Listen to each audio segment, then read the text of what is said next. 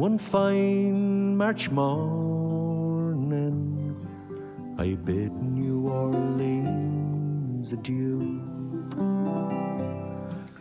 大家好，欢迎收听商业神聊聊天，我是老陆。 My fortune to renew. I cursed all foreign money, and 欢迎继续收听商业上聊聊天，关于二零二零年企业复工的一些啊、规划的方向。那么第二点呢，就是我们来说上次关于这个个性化服务之后的第二个可靠的服务。那么不光你的服务要有个性化，可靠也是很关键的。怎么样让你的服务更加的可靠？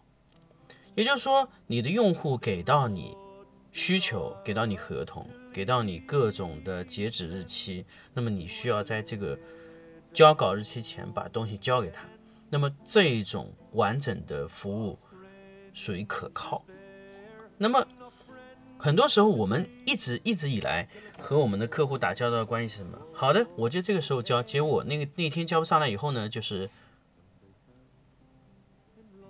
拖几天，拖几天，可能客户最后也交稿了，但是其实你的服务是打了折扣了，也就是说你的实际的完成时间和你的最后的一些呃完成度是有一些问题的。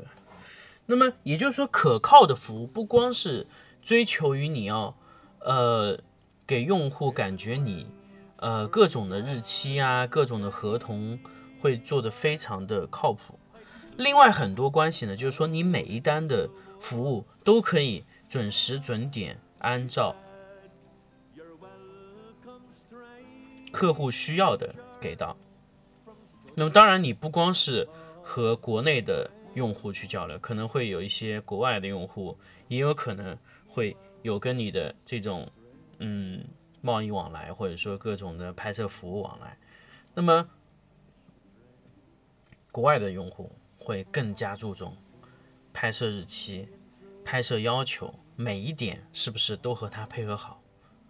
所以我们一定要要求什么呢？就是说我们在拍摄的时候要求。从合同上，从书面的形式，把对方需要拍摄内容通过书面的形式写下来。任何的沟通时间点都需要更多的去规范。那么简单来说，其实很多很多的摄影棚可能他还遇不到这种情况，他遇到的更多情况是什么呢？就是说，呃，我的用户。本身可能也没有什么时间概念，所以他他拍了就这样啊也行。但是问题，如果你的影棚是永远接待这种客户，那这种客户也是活不长的。他死了以后，你一起死。所以你和用户的关系很多都是寄生关系。我发现很多的影棚都是属于寄生关系，也就是说，我和这个用户一起起来，然后和这个用户一起灭亡。什么意思呢？也就是说，因为有这个用户，才会有这个服务。才会有这个影棚，才会有这个公司。如果这个用户没有了，你也就没有了。啊，问题在于什么？如果这样的公司运作了这么多年，比如说我给一个寄生型的公司运作了两年、三年，然后对方死了以后，我居然没有留下什么，这就是其实很多时候公司运作的最失败的地方。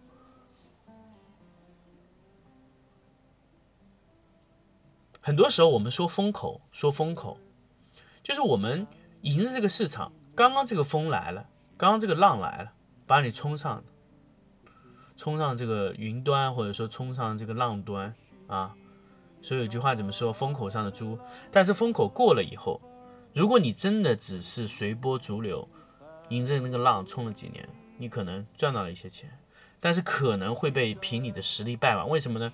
因为可能你这个浪没了以后，你就没有办法再去迎接下一个浪，可能你根本不在下一个浪上，所以你就是随波逐流赚了那些钱。那个在经济学上叫什么？叫猪。你只是赚了这么多年的猪。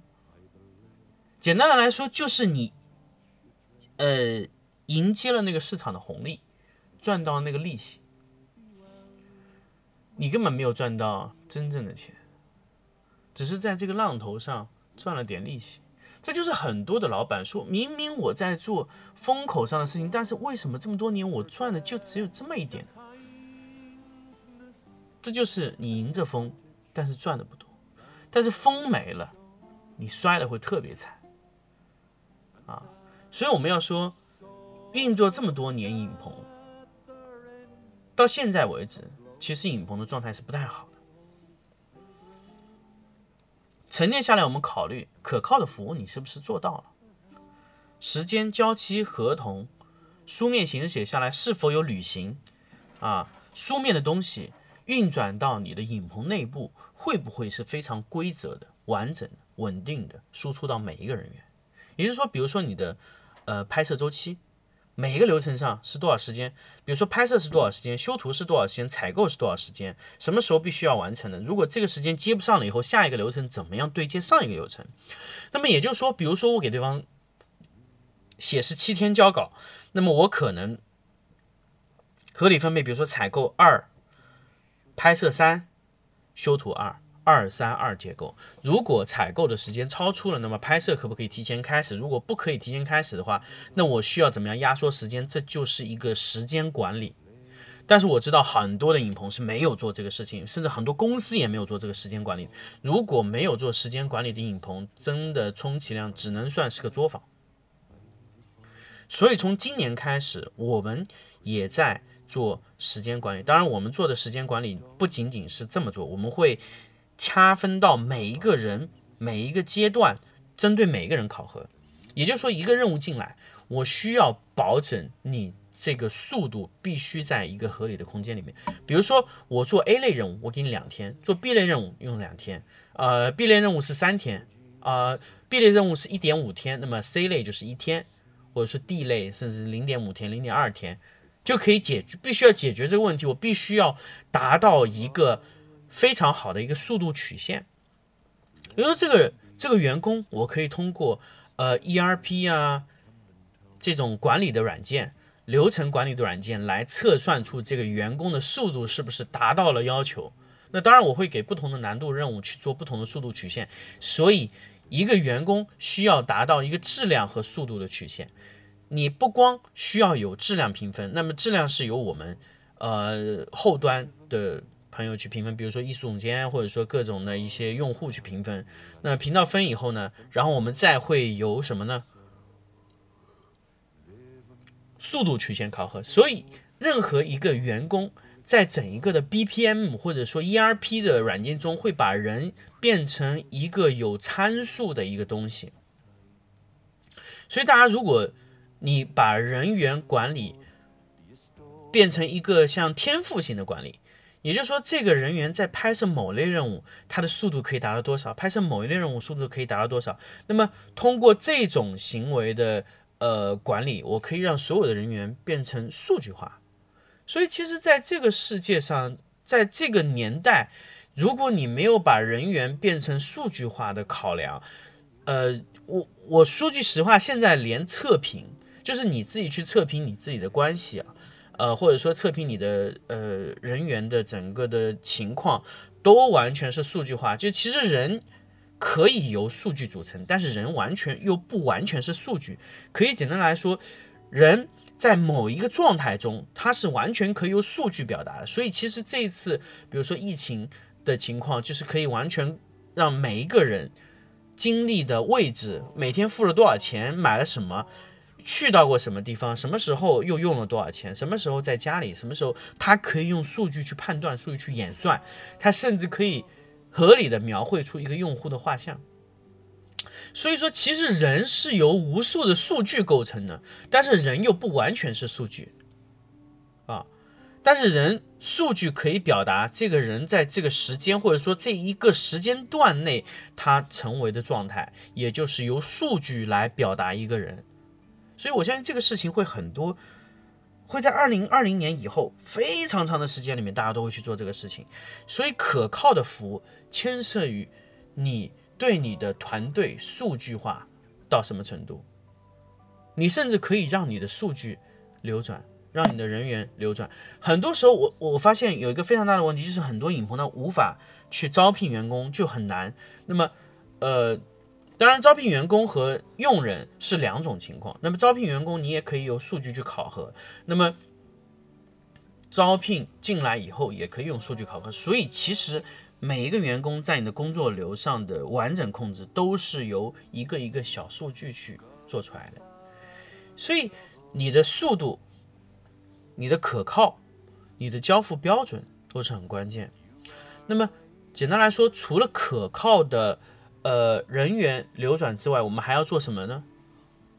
很多时候，呃，可能我们都没有去意识到一点，就是用户选择你，因为。你的交付时间仅此而已吗？当然不是，还有你的交付质量，也就是说你在拍摄完成之后，对整个图片的把控是不是够好，或者说你在整个拍摄的全流程管理中是否是把控的够好，这个很关键，就在于你的中心的管理和中心的流程节点控制的时候是很关键。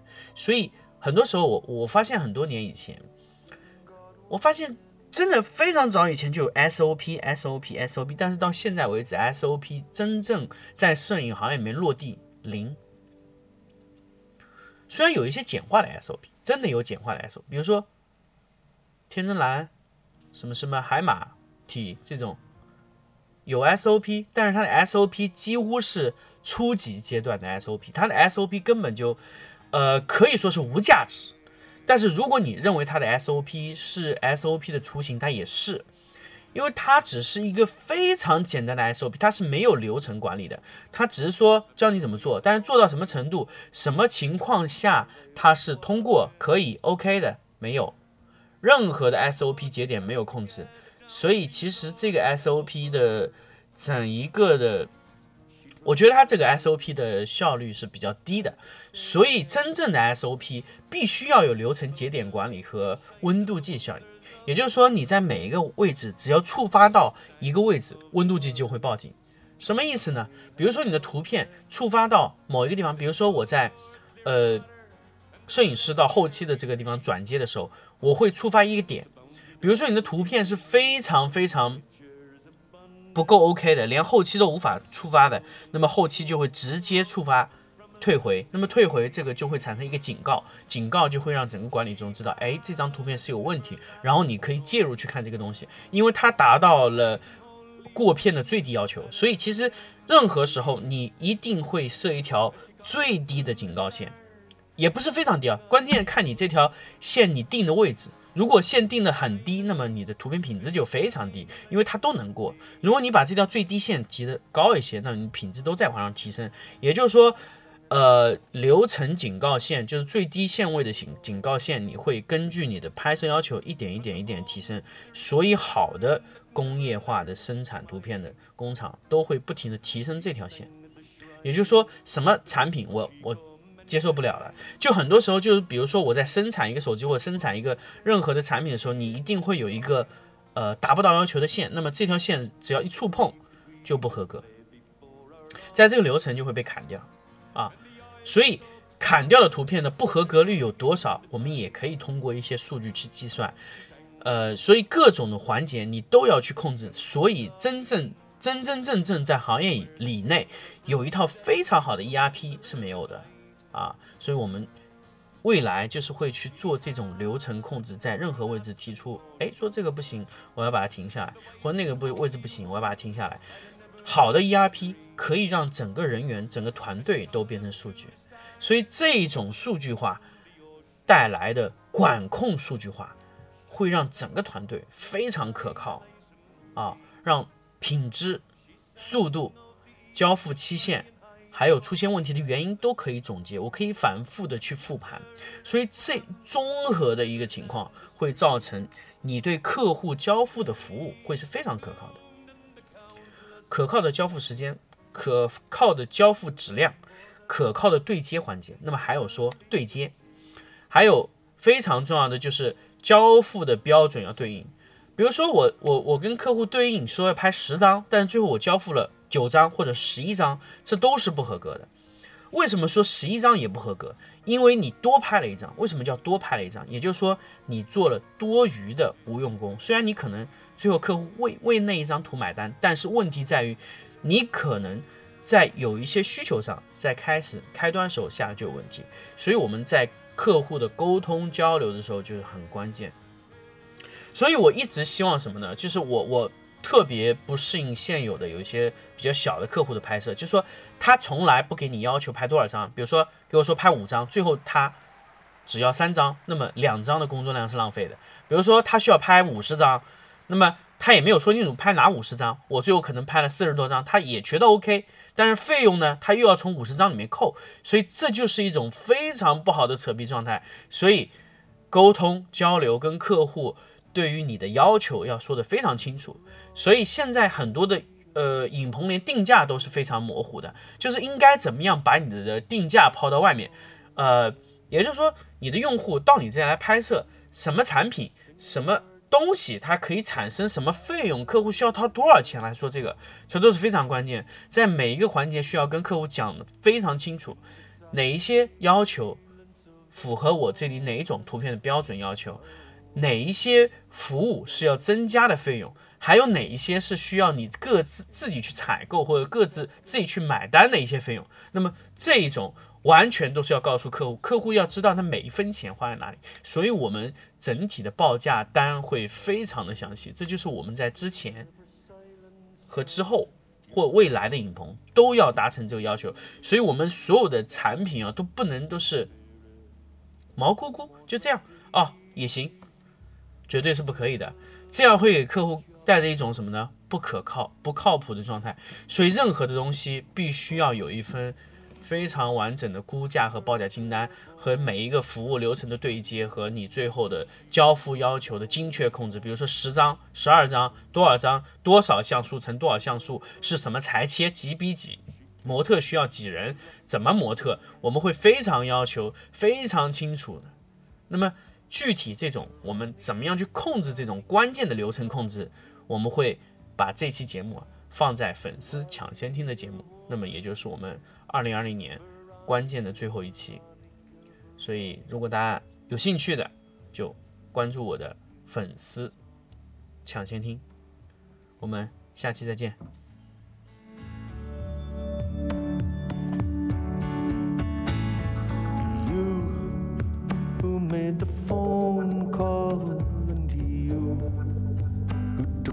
Message down and you. Who hired the hitman? And you? Who hatched the plan? You? Who drew the money down? And you? Who paid it over? Remain silent.